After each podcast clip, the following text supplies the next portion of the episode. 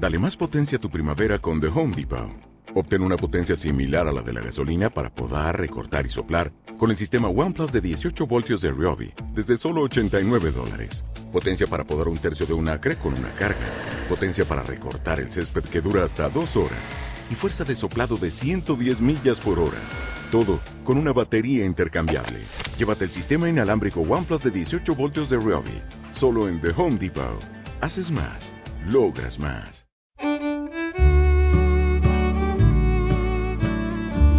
Síntesis.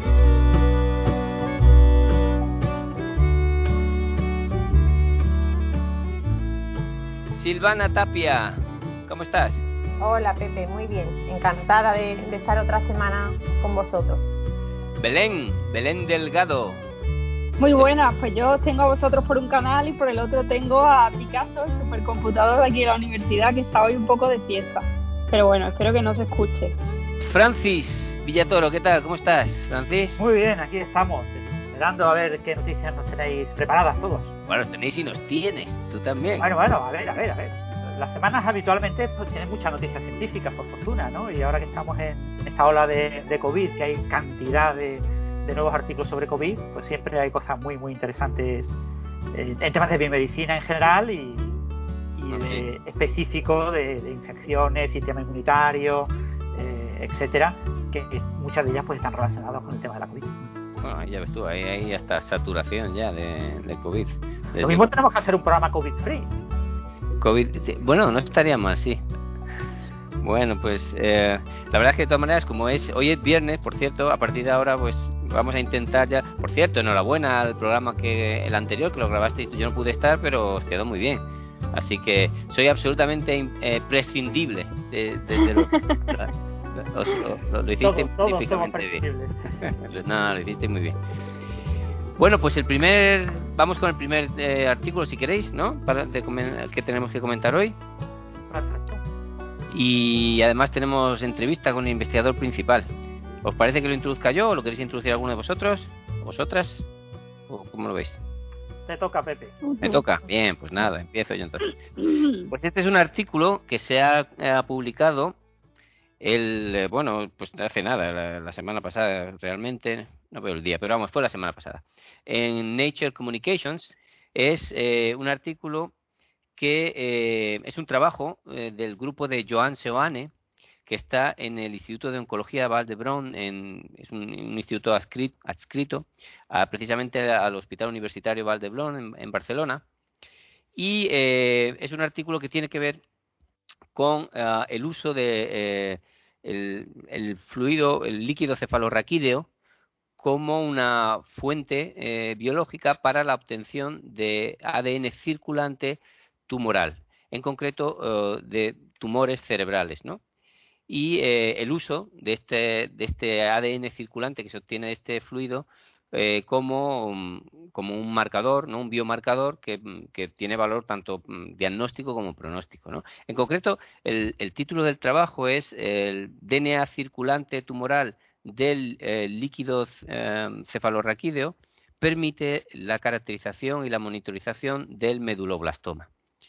Entonces, eh, Joan, ahora vamos a hablar con él dentro de un ratito y nos dará más, más detalles, pero la idea general es que eh, estos, mm, este grupo lleva tiempo ya. Este, este, es una línea de investigación que inició hace cinco años, me acuerdo perfectamente cuando salió el primer trabajo que publicaron.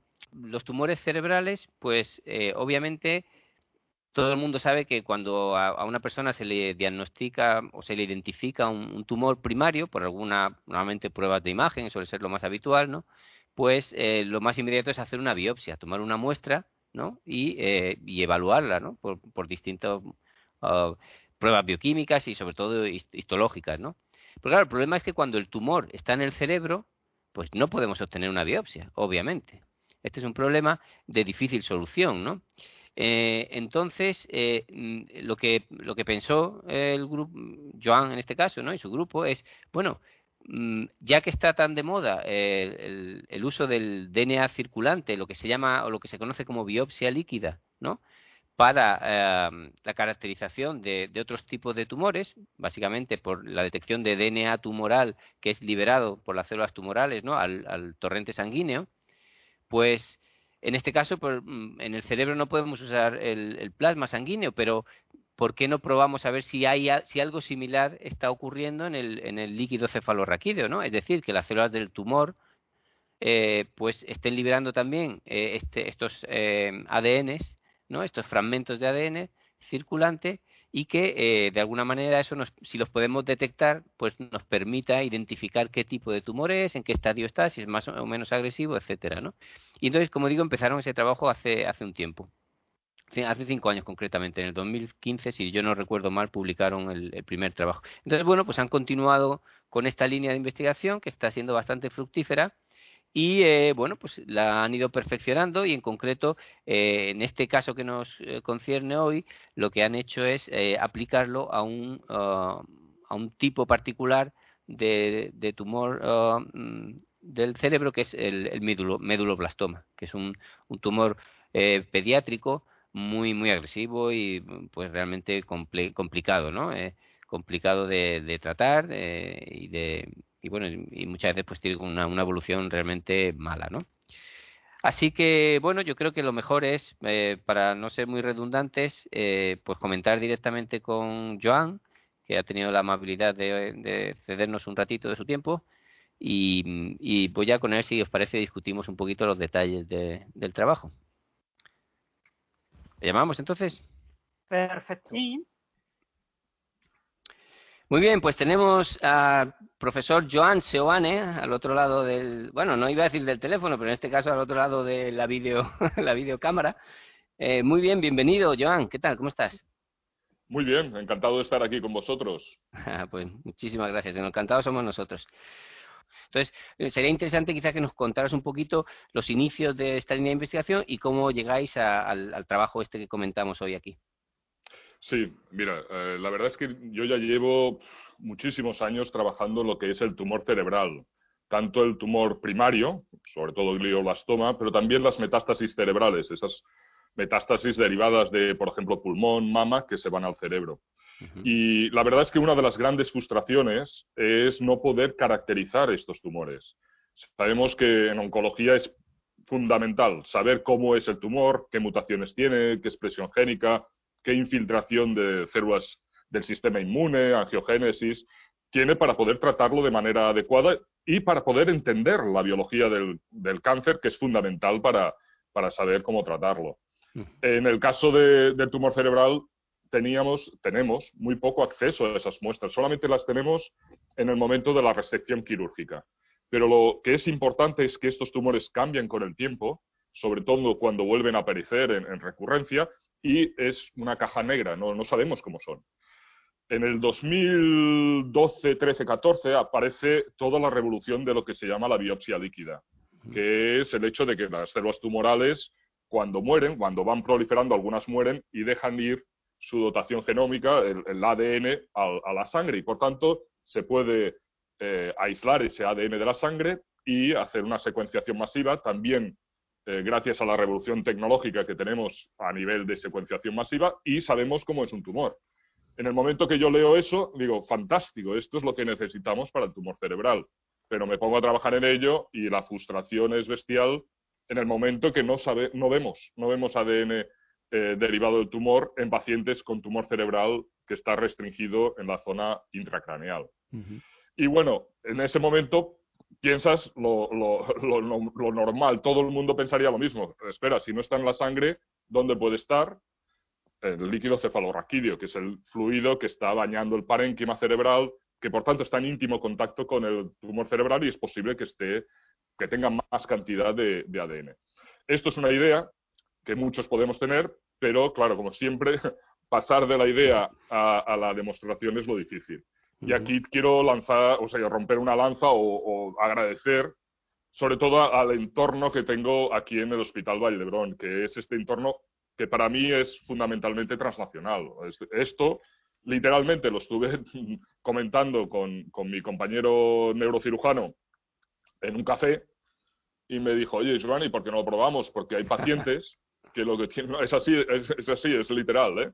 que tienen hidrocefalia que quiere decir que se les aumenta la presión intracraneal y hay que drenar el líquido cefalorraquídeo y ese líquido cefalorraquídeo se, se descarta.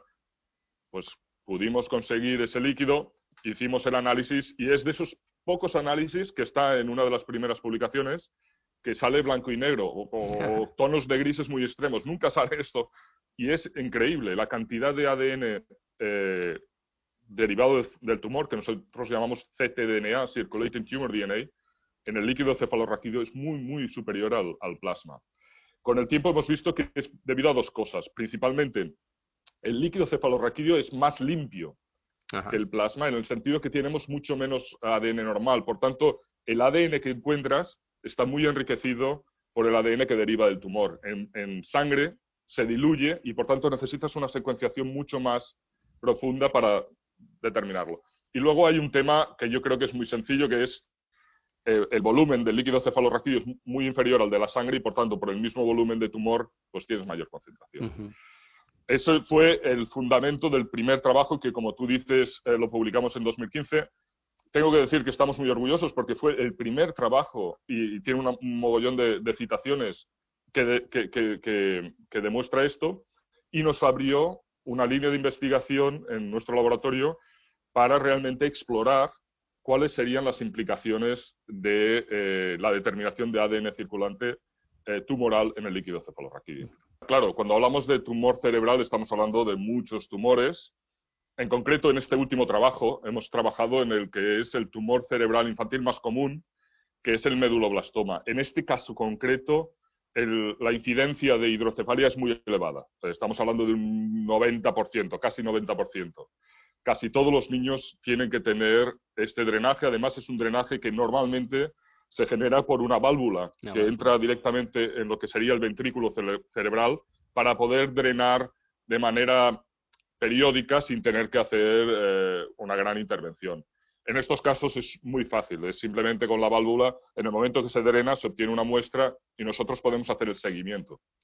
Es verdad que en otros tipos tumorales esto no se da y entonces lo que hacemos es o bien punción lumbar, que es una punción similar a la que se hace, por ejemplo, en, cuando se hace la, la epidural en, casos de, embarazo o cuando se hace el diagnóstico de meningitis. Eh, que es molesta, que se tiene que hacer bien, esto es importante, pero que es infinitamente menos invasiva que una cirugía para conseguir la biopsia, que esto es otra cosa que no hemos comentado.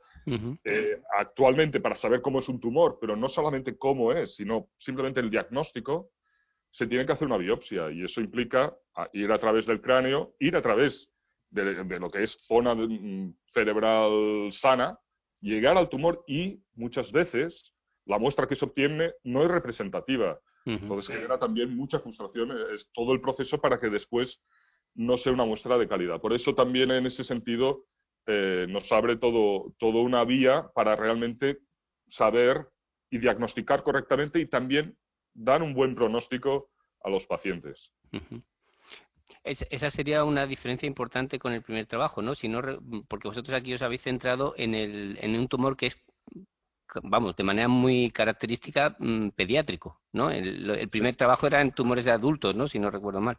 Exacto. Mira, el, el, punto para mí principal en ese trabajo no es solamente conocer. Hay veces que, que, puedes tener la suerte de identificar la mutación en patch, que es un gen importante y que determina cierta respuesta a inhibidores de, de que es de la vía de Sonic Hedgehog. Pero esos son pocos casos. Lo que sí que es fundamental, y la verdad, sinceramente, para ser honesto, no lo, no lo, no lo pude prever en el momento en que empezamos el trabajo, es la importancia del pronóstico. Es decir, cuando hablamos de meduloblastoma estamos hablando de un tumor que puede eh, ser muy agresivo, con un pronóstico de un año, o un, un, tumor menos agresivo, con pronósticos mayores a, 10 años. ¿Qué pasa si no sabes el pronóstico? Sobre todo en la recurrencia o... Eh, bueno, normalmente lo que haces es, bueno, por si acaso, trataremos de manera intensiva. Y cuando digo tratar, no solamente hablo de quimio y radio, sino incluso el cirujano tiene que, que hacer este balance riesgo-beneficio y a lo mejor tomar un poquito más de riesgo para intentar estirpar al máximo. Si el cirujano supiera que el, tumor es bueno, pues va relativa, es relativamente poco agresivo, tendrá mucho más cuidado, será más conservador y eh, a nivel de quimio y radio podemos ser un poquito menos intensos. ¿Por qué? Porque evidentemente cuando el cirujano toma riesgos puede ser que dé un efecto secundario y la quimio y la radio, cuando son intensas, tienen efectos secundarios terribles, ¿no? Efectos cognitivos, incluso efectos en donde se genera un tumor secundario. Por eso es para nosotros esto y sobre todo el feedback que tenemos de los cirujanos y los oncólogos es, es fundamental saber esto y, la verdad es que nos presionan mucho para, para que les hagamos este, estos análisis para esta información. A mí eso me parece fundamental y luego al final, si quieres, ya cuando nos despidamos lo comentan. Porque efectivamente, yo creo que en, el modelo translacional, eh, yo creo que sois un ejemplo, de hecho, en, en, este país y, y, creo que es una parte esencial, efectivamente, esencial. Vamos a ir, si te parece, un poquito a los resultados en concreto. Eh, digamos que la idea es, una vez que vosotros tenéis ese, esa muestra, ese líquido, lo que hacéis es, tú lo has dicho bien, secuenciar, ¿no? Básicamente. Y entonces, eh, pues para que todo el mundo nos, nos entienda, ¿qué es realmente lo que encontráis ahí? ¿Cuáles son los hallazgos y qué relevancia tienen para el diagnóstico y el, pronóstico desde el punto de vista clínico? Hmm.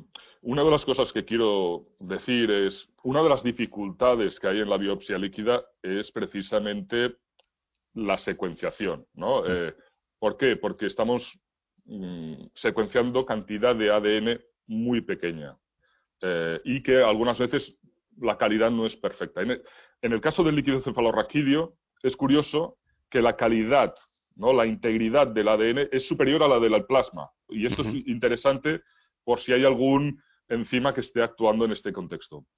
Y lo que conseguimos es, y también gracias a, la evolución que ha habido en, NGS, ¿no? en, Next Generation Sequencing, que ahora podemos secuenciar todo el exoma con cantidades de DNA muy pequeñas. Y eso lo conseguimos hacer aquí.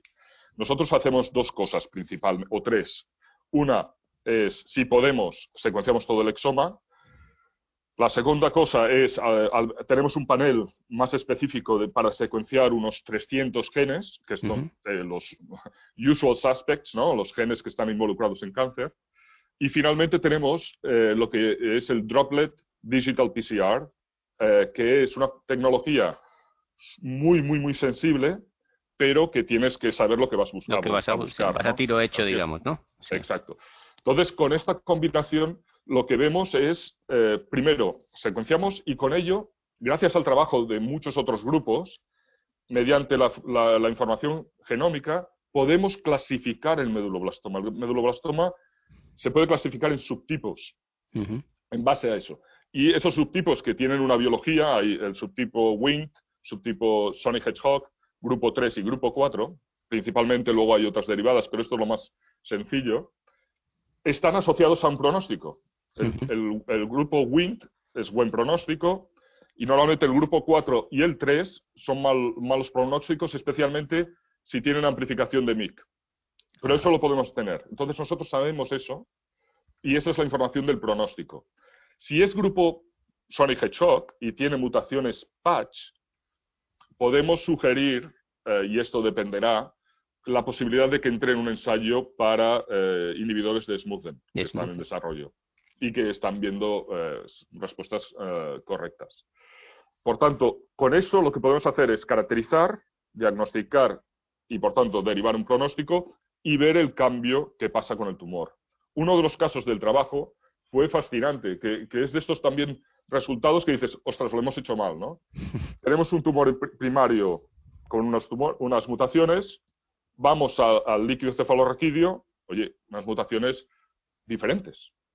Y digo, ostras, vamos a hacerlo otra vez, diferentes. Cuando lo miras bien, hay mutaciones del primario con una, una, frecuencia alélica, eh, o sea, con una cantidad proporcional muy baja.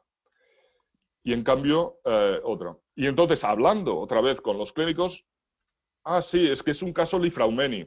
Es un, paciente que tiene eh, el síndrome de Lifraumeni. Y digo, ostras, pues ya está. O sea, lo que hemos visto es que, como sabéis, el síndrome de Lifraumeni es derivado en, es debido a mutaciones eh, germinales de P53, tienen una gran incidencia de tumores independientes lo que había pasado es que este paciente tenía un tumor primario que había respondido relativamente bien y había aparecido un tumor secundario debido al, al lifraumeni. Podría ser que el tumor secundario fuera también derivado a la combinación lifraumeni, es decir, mutación SP53, y a la radioterapia que se había... Pero lo que es fundamental es que pudimos saber que era un tumor diferente y adaptar el tratamiento a ese tumor diferente. Si no lo hubiéramos hecho, eh, no lo hubieran sabido nunca. Y la verdad es que estoy muy orgulloso porque eso ayudó a ese paciente concreto. Y esto es una de las pocas veces que puedes decir que en el mismo instante que estás haciendo la investigación de descubrimiento, puedes ayudar al paciente que está donando su tumor en este caso. Y la otra parte que me parece a mí esencial también o, muy importante de lo que habéis descubierto es el tema de poder identificar la enfermedad residual, ¿no? Yo creo que, eso es algo también clave. Cuéntanos un poquito, si te parece Sí, eso es, es, muy interesante. y esto deriva de que los métodos que tenemos ahora para determinar el volumen tumoral o la presencia tumoral no son muy sensibles, eh, son básicamente basados en imagen, ¿no? en resonancia magnética nuclear normalmente, y, para de contar. Hay veces que, por cierto, se hacen citologías en el líquido cefalorraquídeo, se mira células tumorales en el líquido con una sensibilidad bajísima. Eh, ¿Qué implica? Que hay veces que uno considera que el tratamiento ha funcionado bastante bien porque no ve imagen del tumor y, por tanto, para el tratamiento y espera a ver qué pasa. Claro, con, el, con la posibilidad del, del, análisis del ctDNA, del Circulating Tumor DNA en el líquido cefalorraquídeo, podemos determinar si efectivamente aún queda eh, residuo tumoral. Y esto, por ejemplo, podría implicar que el tratamiento pudiera alargarse un poquito más para realmente eliminar todos los rastros que queden y eso determina que la recurrencia potencial, que lamentablemente en estos pacientes es bastante común, se, se, desplace en el tiempo y por tanto tengamos más, más calidad de vida. Entonces, esto es una de las cosas que nos, que nos parece muy interesante y que queremos explorar aún más. Y si vamos hacia la pregunta eh, del futuro, yo creo que es por aquí que queremos ir. Tenemos un trabajo que publicamos el año pasado, creo que es, en, en, linfoma cerebral, y ahí es espectacular el tema de, de la residual. Vemos, porque ahí también se hace se hace citometría de flujo en el líquido cefalorraquídeo para determinar células, precisamente para ver si el tratamiento está funcionando. Y vemos que el ctDNA es mucho más sensible.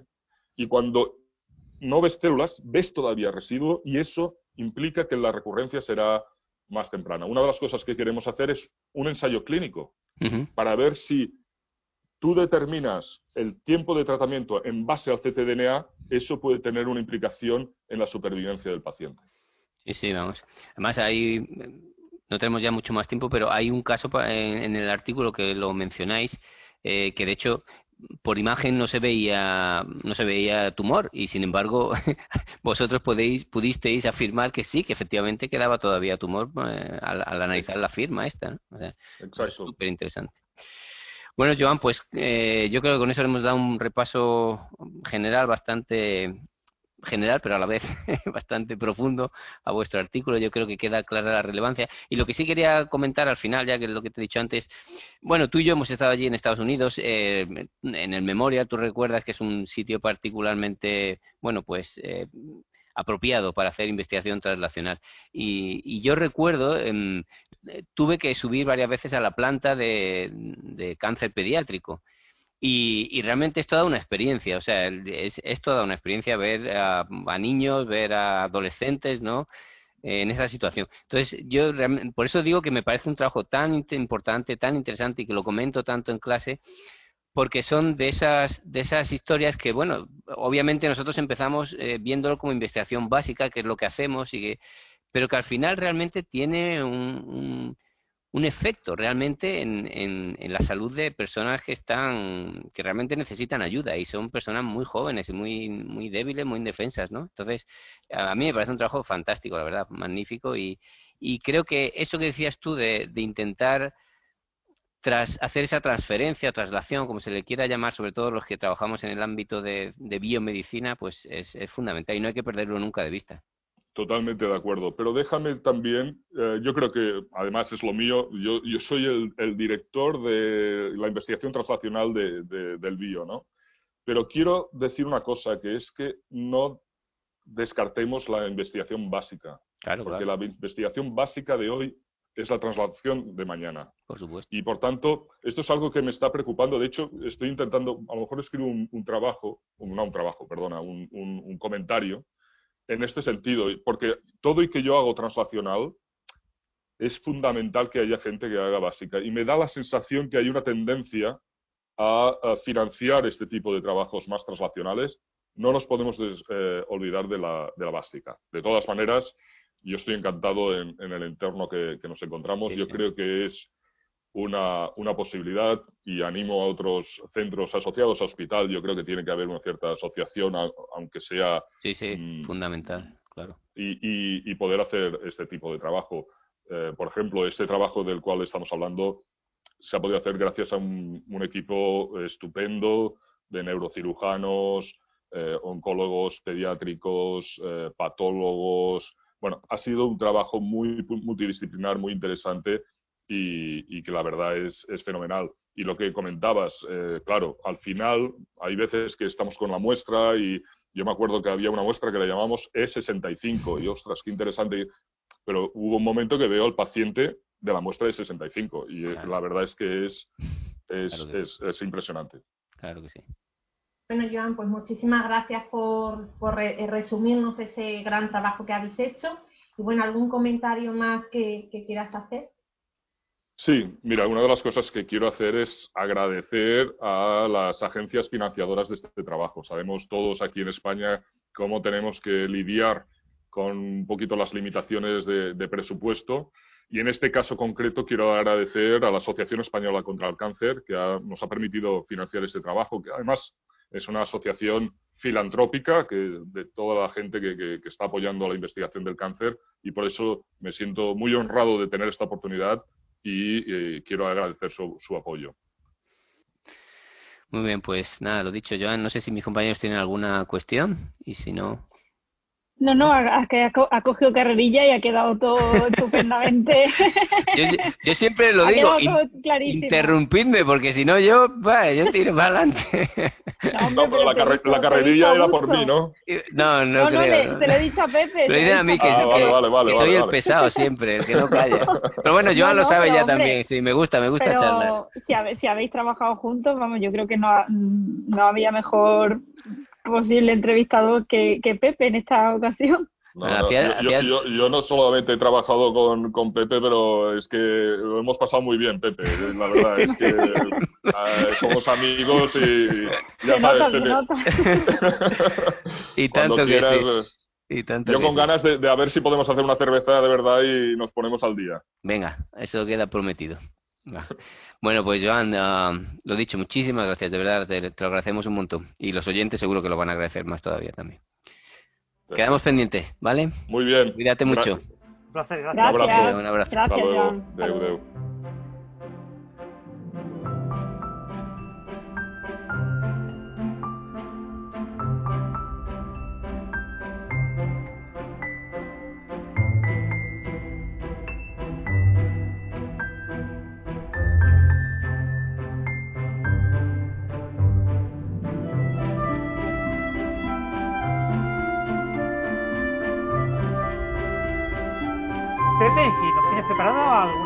noticia que nos puede interesar a todos? Pues sí, te traigo aquí otro artículo que, como decía al principio, también se ha publicado en Nature Communications la, semana pasada. Eh, pues un trabajo del grupo de Victoria Sanz Moreno, o Vicky Sanz, y eh, el título del artículo concretamente es un, es un título complicado, entonces lo voy a decir un poco eh, despacio al principio, porque si no, no se va a entender. Bueno, aún así no se va a entender mucho, pero bueno. El título es eh, WINT 11 FZD7 DAAM1, eh, o la, mejor dicho, la señalización por esta serie de proteínas, que a fin de cuentas son nombres de proteínas, pues son complicados, pero son nombres de proteínas, no tiene, no tiene más relevancia, eh, es responsable de, la, de, las capacidades de eh, iniciación tumoral y de la invasión mediante movimiento ameboide en melanoma.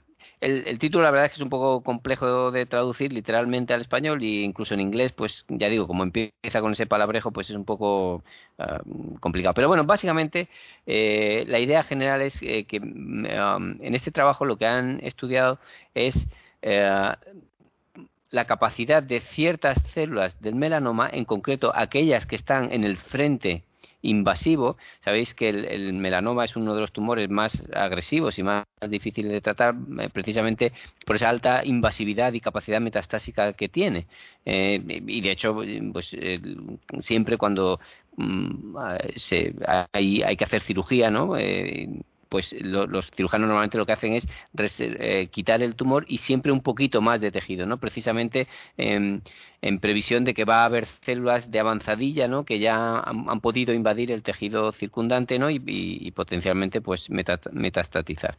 Bueno, pero lo cierto es que em, eh, este frente invasivo de, en, melanoma en concreto no estaban muy bien caracterizadas y el grupo de Vicky Sanz lo que ha hecho es precisamente pues centrarse en estas células y hacer un estudio muy detallado de que eh, primero identificar una serie de firmas de, genes que están eh, expresados de manera diferencial en estas células y a partir de ahí, pues, digamos, un poco ir tirando del hilo e ir eh, identificando proteínas y vías de señalización que son las responsables de esta particular, particular capacidad invasiva eh, y, movimiento ameboide, que al fin de cuentas es el que permite a las células ah, invadir otros tejidos y que, eh, pues en último término, es el que le da la, alta capacidad metastásica a estos tumores. Y bueno, pues eh, básicamente el trabajo lo que hace es dilucidar estas vías de señalización muy en detalle y, caracterizar pues aquellas proteínas que pueden ser susceptibles de utilizarse como dianas terapéuticas en un momento determinado. Así que lo que vamos a hacer, si os parece, es dar paso a Victoria y discutir más en detalle el trabajo con ella. Muy bien, pues venga.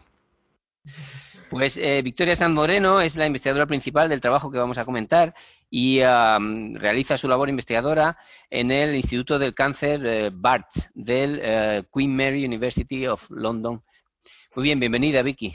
Muchas, gracias. encantada de estar con vosotros esta mañana. El placer es nuestro, por supuesto que sí.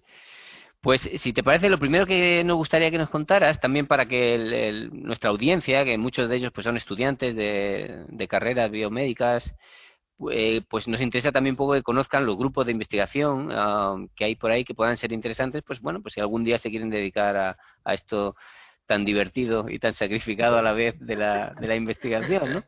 Entonces nos gustaría un poco que nos comentaras, pues bueno, eh, un poco cuál es vuestra trayectoria, vuestra línea de investigación y cómo, pues, finalmente acabáis en este trabajo en el que estáis, eh, que acabáis de publicar en Nature Communications. Pues sí, eh, mi, grupo de investigación lleva, bueno, va a cumplir 10 años en enero, o sea que una década, digamos, intentando entender qué es lo que, las características que tiene una célula de cáncer que las hace más em, em, esta habilidad para formar una metástasis versus estas células de cáncer que no lo pueden hacer. ¿eh? Desde, a todos los niveles, a un nivel, digamos, eh, más fundamental, mecanístico, pero a un nivel global, eh, digamos, nos gusta mucho mirar en tumores, en, muestras humanas y también en modelos de ratón. Entonces, hemos creado, digamos, una huella dactilar utilizando una serie de em, técnicas de ómica, ¿eh? transcriptómica, proteómica, metabolómica, todos estos estudios están, digamos, están todavía cociendo, muchos están publicados, pero otros están, digamos, eh, ahí esperando que lo entendamos todo bien, para decir, bueno, pues tenemos una serie de características que estas células que son muy peligrosas, que pueden eh, diseminar, y, que nos van a servir, primero, para identificarlas, que es muy importante, y segundo, pueden ser nuevas dianas terapéuticas, lo que eh, eh, nos enseñe esta caracterización. Entonces, empezamos siempre a un nivel de ómica, con modelos celulares que tenemos muy bien caracterizados y utilizamos mucho el modelo de melanoma. Melanoma es un cáncer de piel que eh, desafortunadamente la incidencia está creciendo, por tanto, creemos que es importante estudiarlo, pero también es muy ilustrativo porque es muy agresivo y tiene mucha capacidad para formar metástasis en todas partes del cuerpo. Entonces, nos sirve como un modelo eh, pero a la vez creemos que es muy importante encontrar, eh, entender cosas nuevas sobre el melanoma, pero nos puede servir para entender otros tumores agresivos. Entonces, durante muchos años hemos estado creando modelos in vitro eh, en tres dimensiones para ver cómo actúan las células de melanoma, cómo crecen y cómo se mueven, cómo invaden pero también modelos de ratón y tenemos colecciones de tejido en los que podemos ver las zonas donde hay más invasión. Es lo que llamamos nosotros el frente invasivo. Entonces, ese frente invasivo es muy importante caracterizarlo bien, porque muchos patólogos y, muchos tejidos que llegan a un, eh, laboratorio clínico se han cogido solo de lo que es el centro del tumor. Y lo que estamos viendo más y más con los años es que ese borde es completamente diferente. ¿Mm? Y en este estudio que acabamos de publicar ya es la culminación de por qué es tan diferente. Es, son eh, factores múltiples que hacen estas células tan peligrosas. Son invasivas, sí, están en el borde del tumor. Estudios eh, anteriores que hemos hecho en el laboratorio nos indican también que como están en el borde se comunican muy bien con el tejido normal y lo corrompen, las células del sistema inmune, las engañan, ¿eh? Convencen para trabajar para ellas y, ser, digamos, inmunosupresoras. Y también en otro estudio reciente que, publicamos este año, vemos que estas células además tienen la capacidad de resistir mejor a las terapias actuales que se dan a los pacientes que tienen melanoma. Con lo cual son muy peligrosas. Por tanto, cuanto más entendamos sobre ellas, mejor preparados estamos para acabar con ellas. Fantástico. Y ese es, digamos, el, tema global del laboratorio, es entender por qué estas células se comportan de la manera que se comportan y encontrar sus puntos débiles para acabar con ellas. ¿Mm? En, este caso concreto, en realidad, vosotros lo que hacéis es eh, diseccionar, por decirlo así, ¿no? de una manera, una vía muy concreta, ¿no? Exacto. Que tiene ya por el, hay que hay que reconocer que el título a muchos estudiantes sobre todo les va a echar un poquito para atrás porque la primera palabreja es, es complicada. Es Wind 11 FZD7 DAM 1 entonces bueno lo que vamos a intentar si te parece es eh, aclarar un poquito qué es eso no y que bueno aunque suene tan raro pero en realidad al final es una cosa muy sencilla.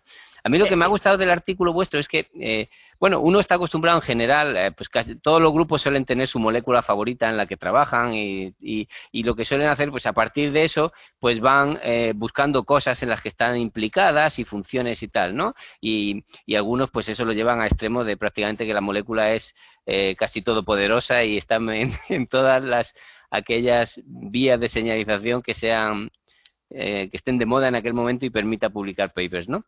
Pero en realidad vosotros lo que habéis hecho, a mí me parece muy interesante, es un poquito al revés, ¿no? Vosotros habéis hecho a, coger unas células que tienen estas características que vosotros decís y tirar hacia atrás, ¿no? Ir buscando cosas que realmente les sean las que les dan estas características particulares de, de poder estar en ese frente con estas características especiales de permitir esa invasión, ¿no? Entonces, ¿qué te parece si nos cuentas un poquito esa aproximación vuestra al trabajo, al estudio?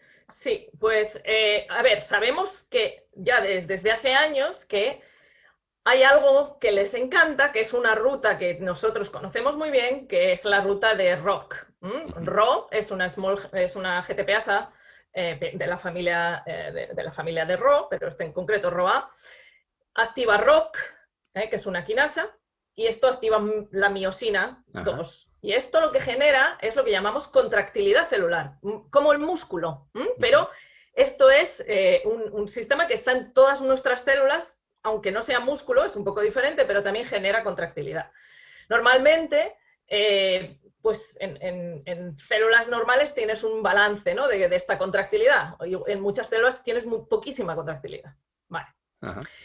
Pero lo que hemos visto en varios estudios es que una vez que estas células llegan al borde del tumor, esta ruta se activa muchísimo y adquieren mucha contractilidad. ¿Y para qué les sirve? Bueno, pues para generar esa fuerza que te hace falta para moverte, para invadir. Pero como consecuencia de eso, digamos que pasan otras muchas cosas. Y entonces, ROC es una quinasa y por, por tanto participa en rutas de señalización, como tú muy bien has dicho, por tanto, ¿qué otras cosas están pasando además de tener ROC activo en estas células? Pues bueno, pues miramos un poco a estos estudios, a esta digamos, eh, eh, huella dactilar que hemos creado con los años, miramos en nuestra transcriptómica y vemos que estas células están en un estado que nos recuerda a una célula de cáncer, una célula madre cancerosa, ¿vale? Lo primero, muy importante, muy peligroso. Lo segundo es que también tienen genes de la cresta neural. Vamos a recordar que el melanocito, que es la célula de origen del melanoma, viene de la cresta neural, porque tenemos en nuestra piel, tenemos un melanocito y 30 queratinocitos alrededor. Pero el melanocito está ahí, que es muy bueno porque produce melanina, nos protege, pero cuando se mm, porta mal es que se porta muy mal y es mucho más peligroso que los queratinocitos. Y como tiene esa memoria de la cresta neural, tú piensas que, las células de la cresta neural son multipotentes porque tienen que dar eh, origen a otras muchas células y son súper migratorias porque durante el desarrollo tienen que ir a todos esos sitios en donde van a dar origen a estos distintos tipos de células. Por tanto, el melanoma adquiere esa capacidad migratoria y de célula madre, digamos, como muy fácilmente. Tiene esa memoria celular. Y vemos que la contractilidad, que la ruta de Rock, le ayuda. ¿Cómo le ayuda? Miramos ya un poquito más al detalle y entonces hacemos un estudio de transcriptómica más detallado en el que miramos a genes que normalmente han sido, em, digamos, descritos para lo que llamamos la transición epitelio-mesénquima en tumores epiteliales, que en melanoma no es per se, pero bueno, es parecido, digamos, porque ellos ya han hecho una transición epitelio-mesénquima en desarrollo. Pero miramos mucho más en detalle y vemos que efectivamente eh, la, quinasa ROC controla la expresión de muchos genes del programa transcripcional epitelio mesénquimo. ¿Mm? Entonces, miramos cuáles son esos genes y, hacemos un screening de muchas, eh, digamos, em, características de las células ameboides que nosotros sabemos que controla ¿eh? ¿eh? la quinasa favorita. Y entonces vemos que estos ligandos de la familia de WNT, WNT, que vemos aquí, que no es la ruta, la, ruta, la ruta, canónica de WNT, pero es una ruta que digamos no canónica, pero que es muy importante en desarrollo también, y en el desarrollo de la cresta neural, parece que estas células ameboides hacen un montón de estas moléculas y que si se las quitamos ya no son ameboides. Y no solo no invaden, si es que ya pierden sus capacidades de formar tumores porque ya no tienen esas eh, propiedades de célula madre. Por tanto, es como si fuera una señal potentísima que te hace ser invasivo y a la vez ser capaz de formar un tumor, no solo en la piel, sino también en el sitio secundario, porque hemos mirado en, los sitios donde melanoma va, por ejemplo el pulmón, y también si bloqueamos la ruta ya no tenemos la formación de tumores. Y esto no ocurre en todo el tumor, solo ocurre en el borde. Por eso es tan importante, creemos, que los patólogos identifiquen estas células, que, los cirujanos dejen un borde, eh, cuando te quitan el melanoma, pues que quede un borde amplio, porque si quedan ahí esas células eh, peligrosas que son invasivas, que pueden formar tumores muy fácilmente y que además ya habíamos visto previamente que son inmunosupresoras y pueden resistir muy bien a las terapias, pues tenemos un cóctel fatal con esas células. Por tanto, lo que proponemos es, cuando se quite em, este borde, cuando demos una terapia a los pacientes, que sea alguna terapia combinada con algún em, inhibidor de este, esta ruta de señalización. Entonces, todavía no existen inhibidores buenos de los ligandos estos no canónicos, pero lo proponemos como una, futura diana terapéutica. ¿Y cómo funcionan estos ligandos? Pues estos ligandos de WNT11 11, se unen a un receptor que es FreeCell 7, que lo vemos efectivamente cuando tienes mucho de estas dos moléculas, entonces tienes toda esta, digamos, ruta tan potente de invasión y de formar tumores.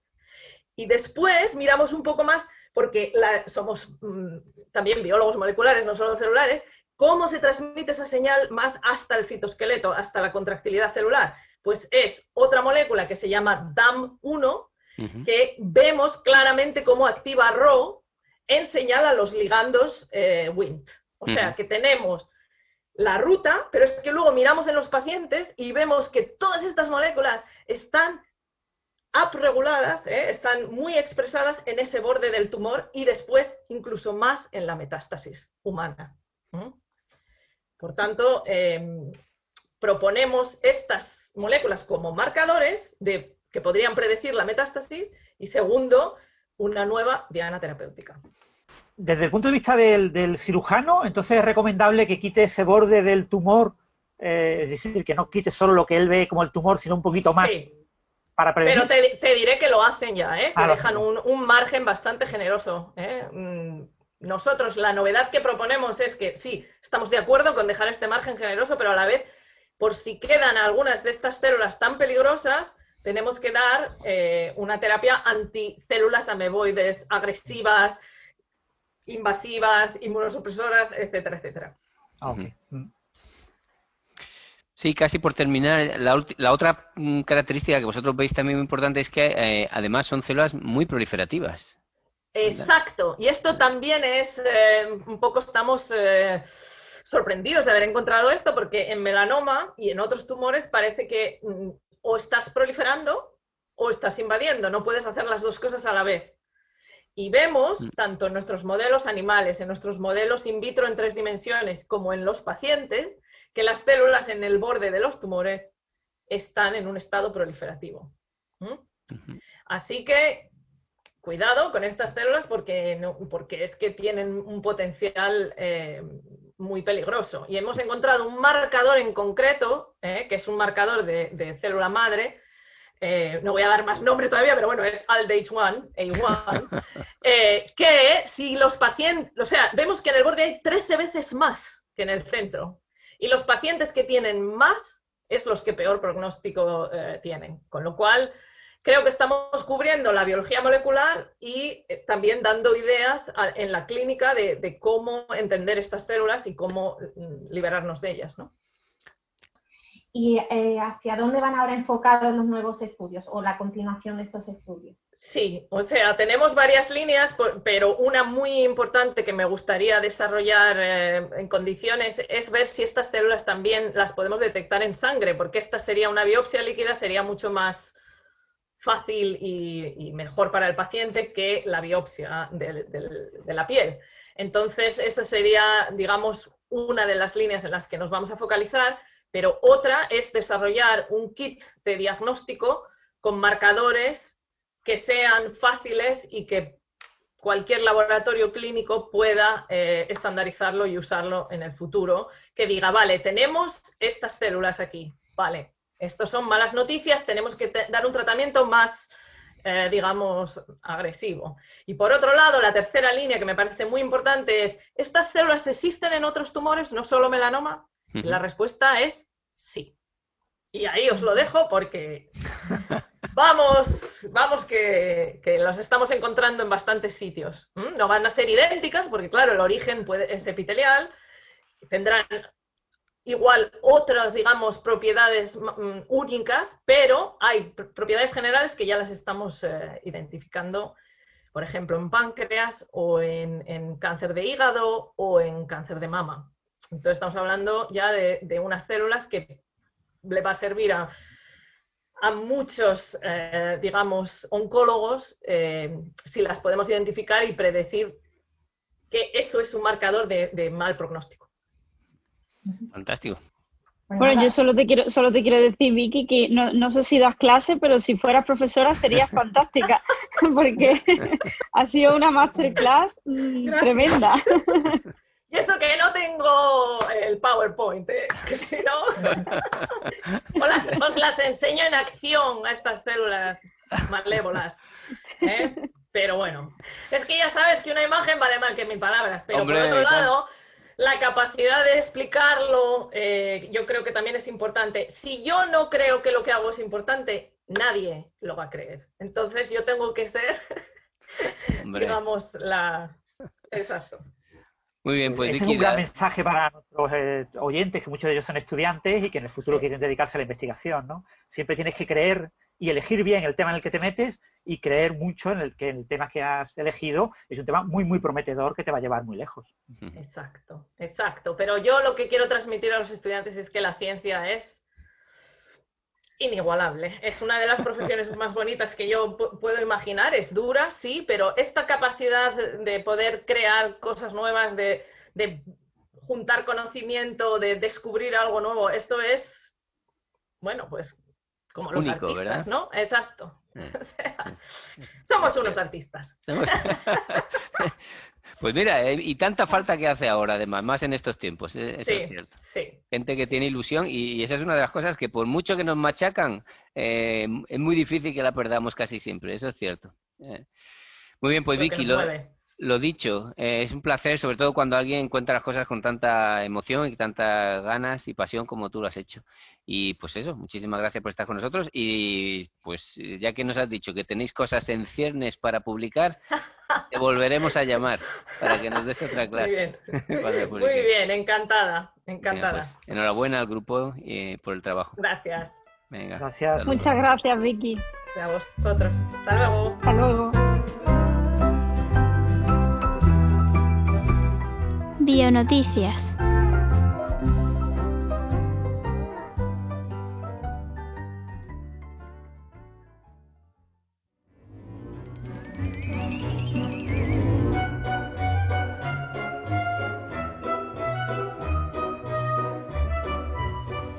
Llegamos al apartado más esperado del programa, el apartado de Bionoticias, en el que, eh, además de Belén, se nos va a incorporar Iker. ¿Qué tal, Iker? Muy buenas, pues aquí estoy. Que ¿Preparado para presentarnos muchas noticias? Totalmente, siempre. Pues vamos a empezar comentando un poquito la entrega de los premios Jauma I.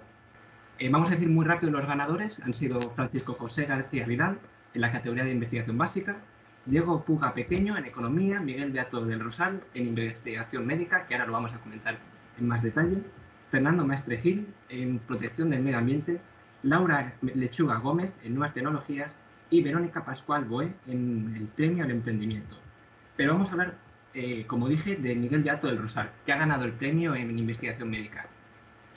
El jurado concretamente le ha entregado el premio por su trabajo pionero con el descubrimiento de ciertas proteínas que actúan de receptores de hormonas esteroides, incluido el receptor de glucocorticoides. Eh, su equipo concretamente caracterizó el receptor de la progesterona y encontró que los receptores esteroides se unen a porciones específicas de la secuencia de ADN. También encontró complejos remodeladores de cromatina que, modulan la estructura de los nucleosomas y la, transcripción de los genes, contribuyendo a, a explicar la expresión génica. Beato eh, atribuye el galardón concretamente a la creación del CRG. El CRG concretamente es el Centro de Regulación Genómica de Barcelona, que Beato califica como una fábrica de buenos investigadores. Ya me gustaría estar a mí allí, ¿eh? Hombre, y a mí también. Este es un centro de excelencia en biomedicina que atrae a jóvenes científicos de todo el mundo para llevar a cabo sus investigaciones, hecho que según Beato eh, repercute positivamente en los centros de investigación del país. Eh, sin duda, yo creo que ha sido un premio merecido, no sé qué opináis vosotros. Hombre, más que merecido. También comentar brevemente en la categoría de investigación básica que el premio ha recaído en Francisco José García Vidal, como comentábamos, que es director del Centro de Investigación de Física de la Materia Condensada de la Unidad Autónoma de Madrid. Hombre, a ver, Miguel Beato, por supuesto, aparte de sus contribuciones científicas, que vi que las ha resumido muy bien en el ámbito sobre todo de la regulación, ¿no? de la expresión génica, pero hay algo que yo creo que en fin le debemos todos los científicos en España y bueno en la sociedad en general y es él fue uno de los fundadores del CRG como ha dicho o sea no, no es solo que lo dirigiera sino que fue uno de los de los que lo pusieron en marcha ¿no? Y fue su primer director de hecho si yo no recuerdo mal y es cierto que hombre es, uno de los centros de referencia hoy en día en, en, España eh, de investigación en el ámbito biomédico fundamentalmente no Sabéis que mm, particularmente en, las ciencias biomédicas es cierto, eso hay que reconocerlo, que en, Barcelona pues se ha conseguido en los últimos 20 años pues, eh, pues crear un clúster, si se quiere así, ¿no? De, centros de investigación eh, de, relevancia internacional en, el ámbito de la biomedicina, de, las biociencias, ¿no? Y, bueno, pues uno de los sitios sin duda de referencia es el CRG. Allí hay una cantidad de investigadores de prestigio pues muy grande.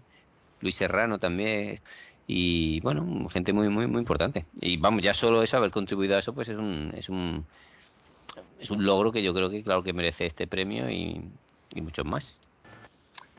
Esta pues tampoco, esta no es la única noticia, tenemos más. Eh, sí, tenemos de hecho otra buena noticia. Que mira, Javier, tenés buenas noticias. eh, bueno, pues esta buena noticia es que eh, la FDA, que es la agencia que regula los medicamentos en Estados Unidos, ha aprobado eh, el primer tratamiento para el ébola. Eh, como sabéis, el ébola pues, es una de las enfermedades infecciosas más letales del mundo. Y el pasado 14 de octubre, como digo, la FDA anunció que el Inmaceb, un cóctel de anticuerpos creados en el laboratorio desarrollado por eh, Regeneron, es apto para el tratamiento de pacientes adultos y pediátricos de ébola. Eh, bueno, el fármaco aprobado por la FDA se ha evaluado en un ensayo clínico junto con otros dos en el Congo durante 2018 y 2019 en medio de lo que es el segundo brote más grande de la enfermedad hasta ahora. Y bueno, este fármaco consiste en tres anticuerpos monoclonales distintos. Los anticuerpos monoclonales son anticuerpos diseñados por el ser humano para imitar los que produce de forma natural nuestro organismo durante la respuesta inmunitaria a un patógeno. Y de estos anticuerpos, uno se pega a las estructuras del virus del ébola que le permiten infiltrarse en las células humanas y los otros dos reclutan células inmunitarias para eliminar el virus y las células infectadas. Por tanto, eh, esta estrategia supone una doble aproximación para acabar con el, virus en el organismo. Eh, este medicamento, aunque ya se había utilizado bajo protocolos de uso compasivo en el brote actual de ébola en el Congo, em, la aprobación por la FDA supone eh, que se eliminan las barreras burocráticas para poder administrarlo así a todos los pacientes afectados. Entonces, bueno, como digo, es una buena noticia porque aunque el ébola a nosotros ya se nos haya olvidado porque no está en Europa, pues en África sigue siendo una enfermedad que acaba con, muchas vidas cada vez que hay, que hay un brote. Yo también me gustaría recordar que este mismo año también se declaró África territorio libre de polio, otra, otra muy buena noticia en medio de esta pandemia. Bueno, la siguiente noticia que traemos eh, será recordada como un hito, así que, bueno, si te parece, Iker, procede tú con la presentación. Totalmente, porque ojo, ojo lo que se viene. Hace 20 años teníamos el borrador, la noticia del borrador del genoma humano, y justo el pasado 19 de octubre se ha publicado el borrador del proteoma humano por la Organización del Proteoma Humano. Esta organización, creada en el año 2001, eh, comenzó el proyecto Proteoma Humano eh, justo en septiembre de 2010 y en 10 años han conseguido descifrar el 90% del proteoma humano. Han identificado 17.874 proteínas procedentes de 19.773 genes codificantes de proteínas. Este borrador, además, al contrario que el borrador del genoma humano, que inicialmente contenía datos con un porcentaje de error importante, en este caso, el proteoma humano sí que ha contenido datos de alta calidad. No obstante, se aventura que conseguir el 10% restante va a ser tarea difícil. Esto se debe debido a que hay muchas proteínas, casi 2.000, que entran dentro del grupo de las missing proteins, proteínas que no se sabe si existen realmente. Además, tenemos que tener en cuenta modificaciones post-traduccionales, isoformas, expresión diferencial. La variedad es enorme y la expresión de las proteínas no es universal para todas las células humanas. No obstante, es cierto que este conocimiento va a abrir sin duda puertas al descubrimiento de nuevas dianas para fármacos, el conocimiento de las bases moleculares de muchas enfermedades, nos permitirá conocer mejor cómo las, proteínas interaccionan entre sí. No obstante, hay que tener en cuenta que este proyecto sin duda va a necesitar financiación y el apoyo de las grandes, y de las grandes instituciones en esta nueva etapa que viene. Eh, creo que tenemos a alguien a quien entrevistar para conocer un poquito mejor para comentarlo tenemos a uno de los participantes de este proyecto, que es Juan Antonio Vizcaíno. Eh, Juan Antonio dirige el grupo de proteómica del Instituto Europeo de Bioinformática, el EBI, perteneciente al Laboratorio Europeo de Biología Molecular, el MBL, en Cambridge, en el Reino Unido. Y su última publicación, que es la que nos ocupa, es del 16 de octubre de 2020 en la revista Nature Communications y supone eh, la publicación eh, del primer borrador eh, bastante consolidado del, proteoma humano. Así que si os parece, vamos a conectar con él para que sea él quien nos detalle los detalles de... Uy, valga la redundancia, perdón. eh, que nos cuente los detalles de, este, de este proyecto. Bueno, pues como hemos dicho, tenemos con nosotros a Juan Antonio Vizcaíno, uno de los participantes en este proyecto, y creo que lo mejor es que mm, él mismo nos cuente Eh, bueno, en primer lugar, pues, pues cómo empieza este proyecto, cómo fueron los inicios del proyecto y, cómo, se, cómo se organiza. Buenos días, Juan Antonio. Buenos días. Eh, hola, gracias por, por, la invitación. pues el, el, proyecto del, del proteoma humano empezó de forma formal hace 10 años ahora justamente, en 2010. Y se, el objetivo en, aquel momento era, eh, pues, análogo a lo que se hizo en el, en el proyecto del genoma humano, el, mapear todas las proteínas eh, en, en, humano, por así decirlo. Em, el cómo se organizó, pues la verdad que es un poco complejo de explicar, porque es un proyecto que es totalmente internacional hay muchos países están participando y entonces se organizó en dos ramas principales. la rama que se llama eh, chromosome centric, que es eh, centrado en los cromosomas, y la otra rama que es más centrado en, biología y enfermedad. Entonces, la, rama eh, que se centró en, cromosomas, eh, el concepto es bastante fácil tenemos eh, bueno, los cromosomas en el, en el, genoma humano, más el, el, X y el Y, y hubo eh, distintos grupos que además eh, en muchos casos representaron a países concretos que apadrinaron uno de estos cromosomas. Pues, no sé, en España el, el, cromosoma que se apadrinó fue el cromosoma 16, si no recuerdo mal. Y entonces, pues, cada, cada grupo se hizo responsable de, bueno, pues, de hacer investigación y de intentar em, pues el, detectar todas las proteínas que, vienen de ese cromosoma. Esa, esa, estructura está muy bien en cuanto a organización, pero de un, desde un punto de vista biológico, pues es complejo porque, por supuesto, pues el, proteoma que se expresa en determinadas condiciones biológicas, en enfermedades, no tiene nada que ver con, la procedencia, debido al, bueno, de, qué cromosoma provienen. Y entonces por eso se organizó pues, en estas dos ramas que son, que son complementarias. Y luego hay un, hay un tercer pilar que es el pilar más de, eh, análisis de datos, de acceso a, datos, que son más eh, eh, bioinformática y también todo el tema de bases de datos. Y, y bueno, se organizó, se organizó de, esa, de esa forma. Son equipos internacionales, cada una de estas, de estas tres ramas se tiene un, un chair, que se dice en inglés, como un, principal representante que es el que intenta, coordinar eh, las actividades, pero, pero luego, bueno, pues hay un montón de grupos de investigación que participan. Y además, pues la, la participación, pues tampoco es en muchos casos totalmente formal, pues hay grupos que van y vienen a lo largo de los años, como podéis imaginar, a lo largo de 10 años, pues hay muchas cosas que pueden cambiar.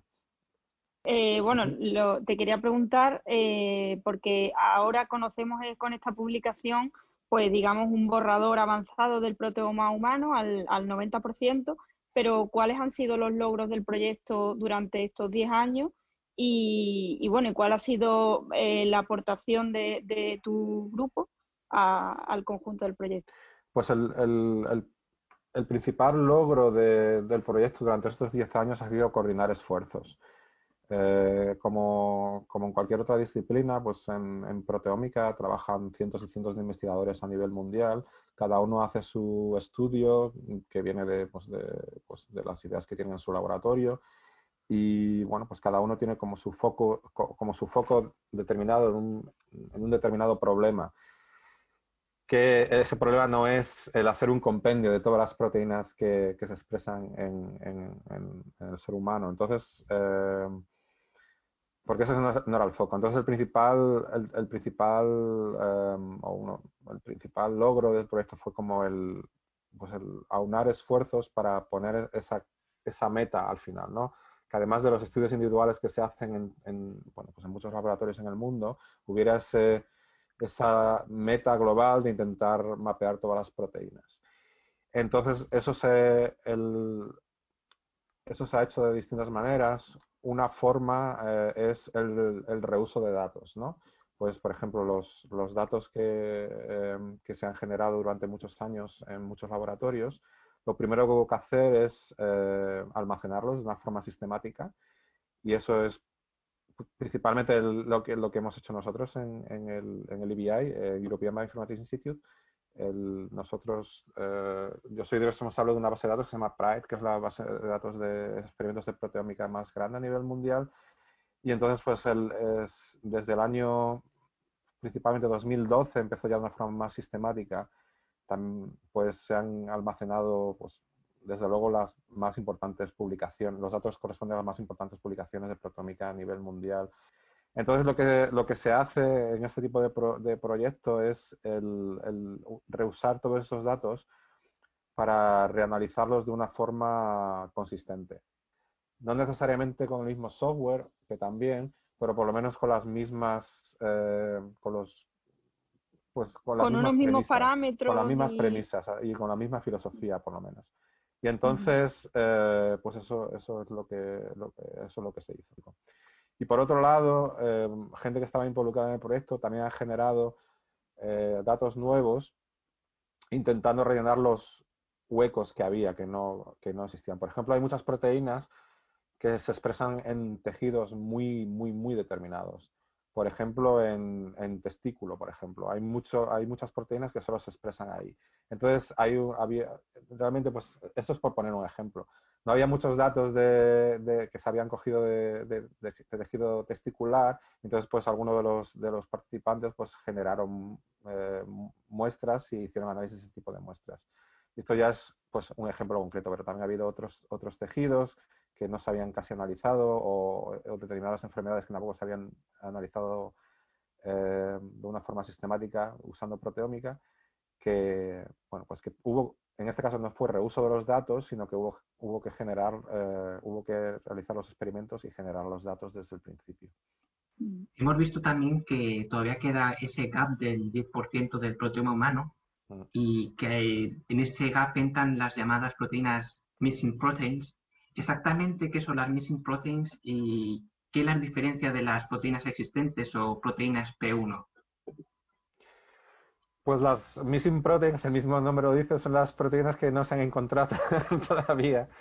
Eh, existen de una, de una forma, de una forma eh, teórica, existen porque, porque, se han, porque bueno, pues el, gen correspondiente está comprobado que, bueno, que se transcribe a RNA y, y entonces, pues, pero no se ha detectado la, la proteína, la proteína en sí.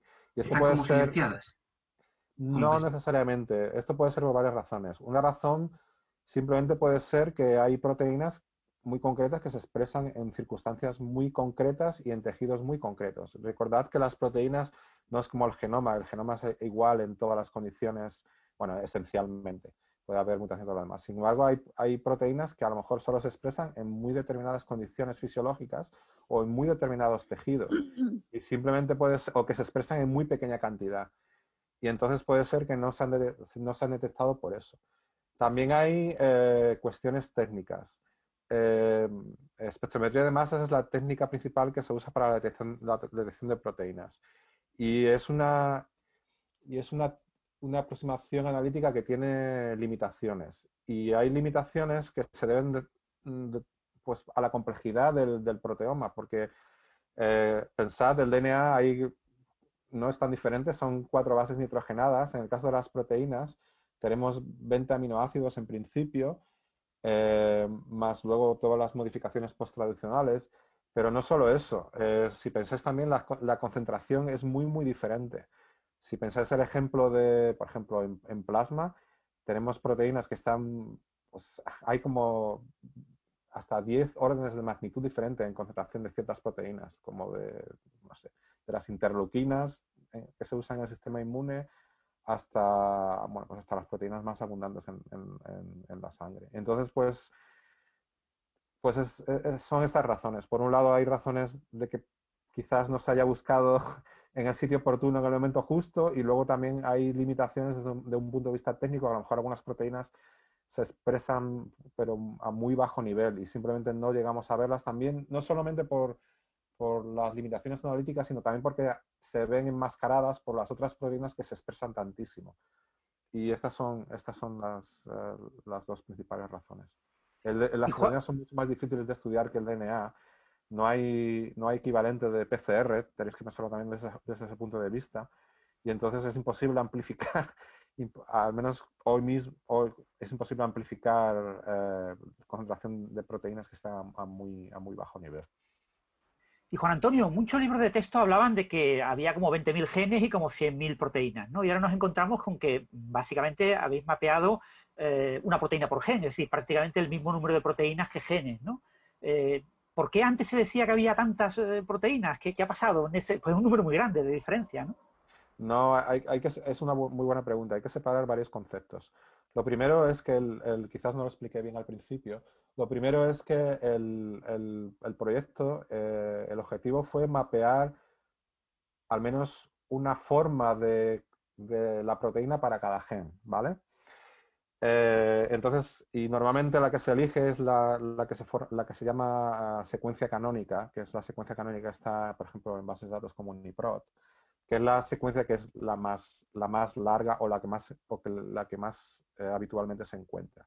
Pero por supuesto, hay, eh, no se sabe realmente el número, hay un número indeterminado eh, de lo que se llaman proteoformas, en inglés es proteoforms, que lo que tratan de representar son las distintas em, protein species o em, diferentes moléculas de proteína que se originan en cada gen. Y aquí, pues, la complejidad es realmente enorme, porque por un lado tenemos las isoformas debido al splicing alternativo, que, bueno, pues eso ya los conocéis, y, en, muchos, en muchos casos se conocen las, las, las formas mayoritarias de, de bueno, pues las variantes que hay en distintos genes. En otros casos no se conocen, debido a que bueno, pues la notación del genoma no, eh, no llega tan lejos. También porque hay proteínas que se expresan, eh, y lo mismo, que se, hay genes que se transcriben muy poco. Pero incluso por encima de eso, están, eh, hay muchas más fuentes de, variación. Por ejemplo, las modificaciones post-traduccionales. una proteína para que sea activa eh, normalmente o en muchos casos tiene que estar eh, modificada químicamente, en muchos casos por una modificación que se llama fosforilación, pero hay muchas más. Entonces, si tenemos, por ejemplo, una proteína que no está fosforilada y otra que está fosforilada en una posición determinada, y puede ser que sea la forma activa, pues ya tendríamos dos proteoformas de esa partícula, de esa, de esa eh, proteína particular, que viene del mismo gen. Em, la complejidad que va de, genes a proteínas es, es, realmente enorme.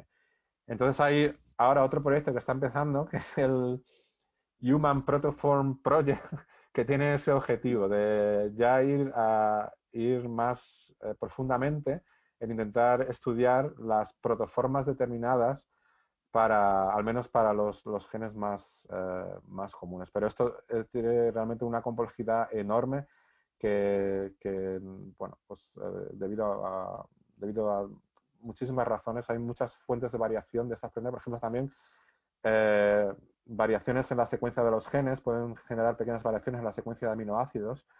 Eso también serían distintas, eh, distintas proteoformas.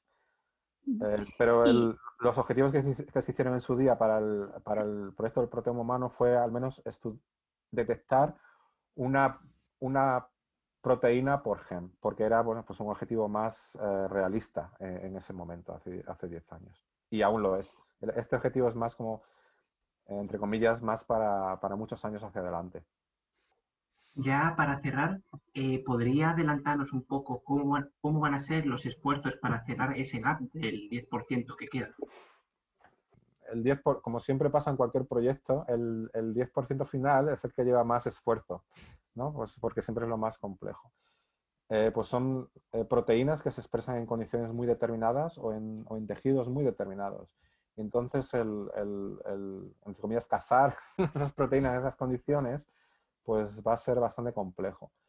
Eh, se están realizando análisis de transcriptómica para poder intentar tener una idea de dónde esas proteínas pueden encontrarse, porque en muchos casos, no siempre, en muchos casos, hay una correlación entre la expresión a nivel de gen y la expresión a nivel de proteína. Entonces, si eh, se realizan experimentos de expresión génica en un determinado tejido y se encuentra pues la expresión del, gen correspondiente a esa proteína, pues por lo menos hay algo de evidencia que esa proteína podría, podría eh, producirse ahí. Eh, eso por un lado. Eh, y por otro lado también es mucho a nivel tecnológico. Em, la instrumentación cada año es mejor, es más sensible. hay también razones técnicas, no solamente desde el punto de vista analítico debido a las limitaciones, sino también debido a las propiedades físico-químicas de la proteína, que muchas son bastante challenging de, analizar debido, bueno, pues debido a sus propiedades físico-químicas. Y luego, por otro lado, lo que también está empezando es, se están intentando empezar a utilizar otras tecnologías que no son espectrometría de masas para, pero todo eso es todavía muy, para detectar proteínas, pero todo eso es muy, muy experimental. Eh, entonces, pues un poco de todo, generando nuevos experimentos con algo de fundamento, el analizar los datos también, otra cosa, se pueden intentar analizar los datos con otra, pues intentando hacerlo de una forma un poco, un poco diferente también para, para, para intentar tener más eh, sensibilidad y, bueno, con paciencia. Es básicamente, este último 10% va a llevar, va a llevar bastante tiempo por las razones que os contaba. Pues muchísimas gracias, Juan Antonio. Creo que ha sido bastante fructífera la, la conversación. Y, y, nada, que se desarrollen los medios para identificar ese 10% restante y que el, el, proyecto ojalá reciba más financiación y más apoyo institucional del que ha recibido, por desgracia, hasta ahora. Muy bien, ojalá tengas razón. Muchas gracias, Juan Antonio. Muy bien. Hasta luego. Gracias, gracias un saludo. Luego. Ahora.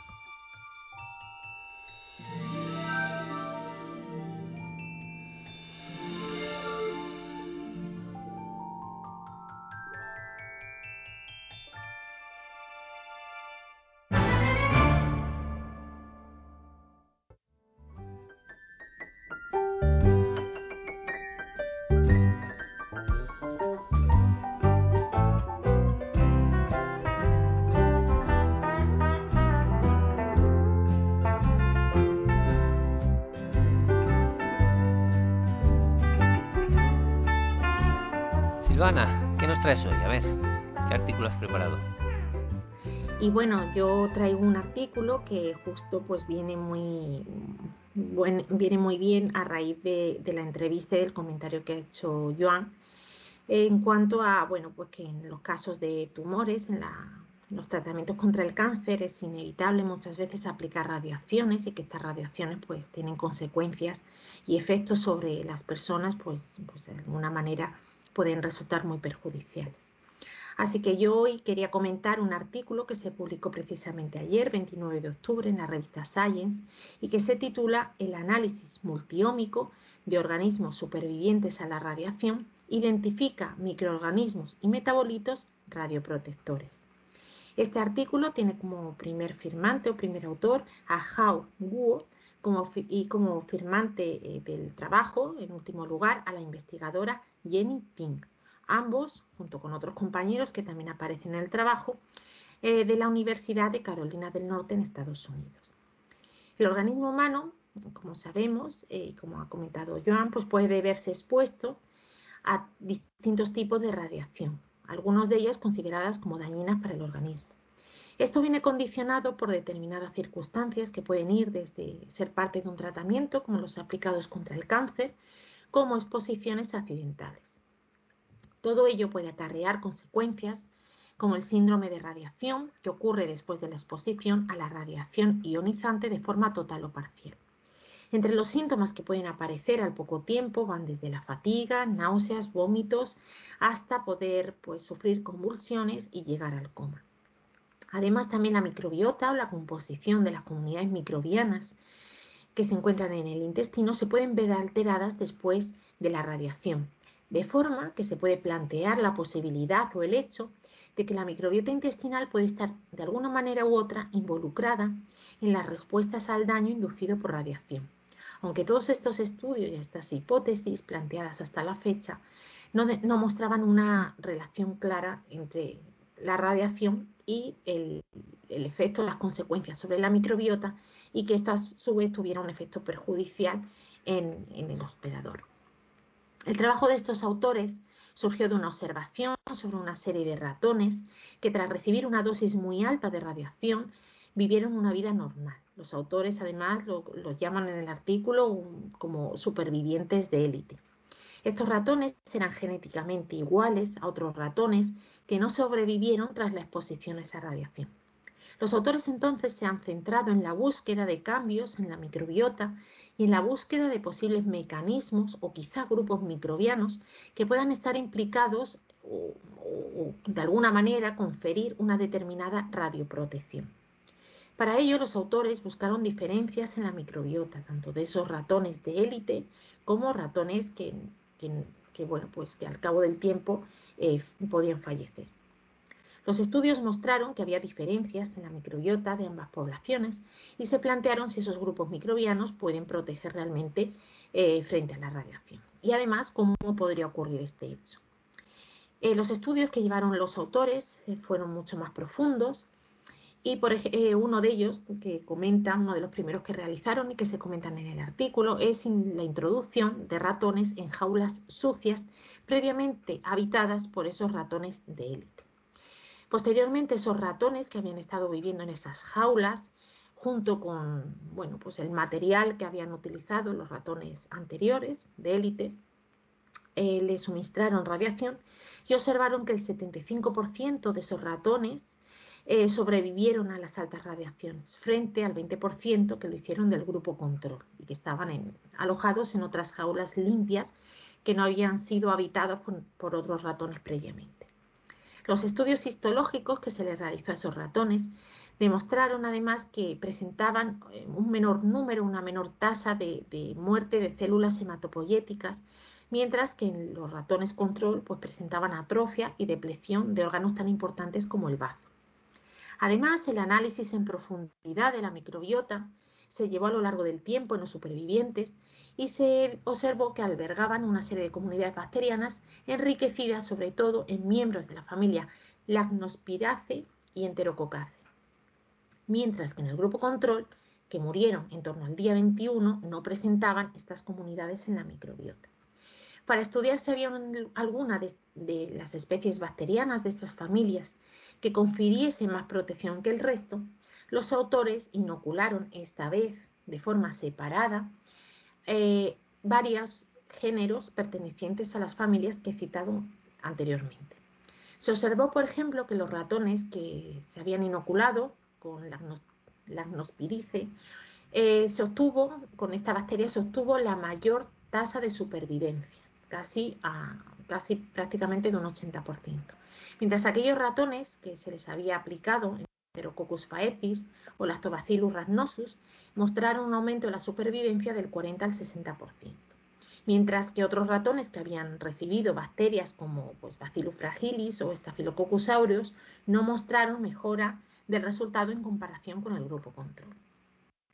Además, eh, los ratones que recibieron los primeros grupos de, bacterias tenían un mayor número de células procedentes de la médula ósea y la recuperación del bazo eh, era bastante evidente. Además, detectaron no solamente mejoras en cuanto a la médula ósea, en el bazo, sino que también la barrera intestinal era muchísimo más estable, con unas microvellosidades largas, definidas, y por tanto parecía mostrar, o estos resultados parecen mostrar, eh, que había grupos bacterianos que son capaces de proteger o de, proporcionar una radioprotección mayor, mucho más amplia que otros grupos. ¿Qué explicación dan entonces los autores acerca del posible mecanismo que puede estar ocurriendo eh, en, estos casos? Bueno, pues mm, los autores plantean que este grupo bacteriano precisamente es conocido por tener especies capaces, o sea, especies bacterianas capaces de sintetizar ácidos grasos de cadena corta. Y estos son sustratos importantes que mantienen en el epitelio intestinal la regulación del sistema inmunológico y la respuesta inflamatoria. Justo, además, estas fueron las moléculas que se encontraron en mayor cantidad en las heces de los ratones supervivientes o, como hemos, dicho antes, de élite, en comparación con los controles.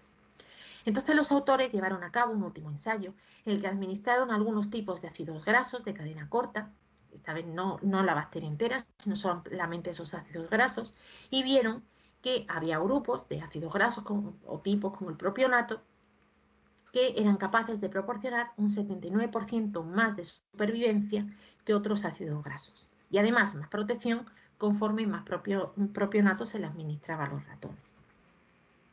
Todo esto, el hallazgo de, estos autores ponen de manifiesto el papel de la microbiota intestinal como un regulador de la defensa del huésped contra la radiación, que es capaz de proteger tanto al sistema hematopoyético como el gastrointestinal.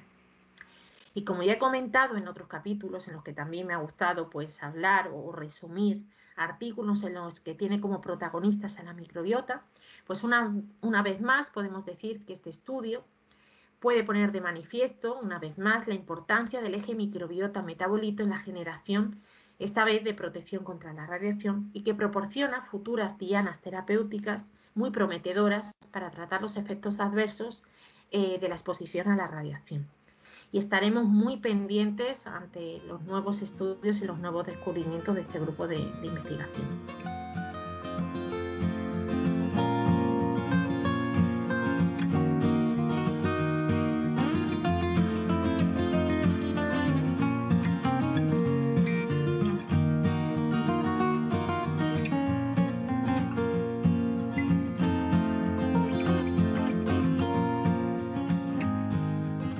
Bueno, pues un saludo, mis queridos amigos. Nos vemos.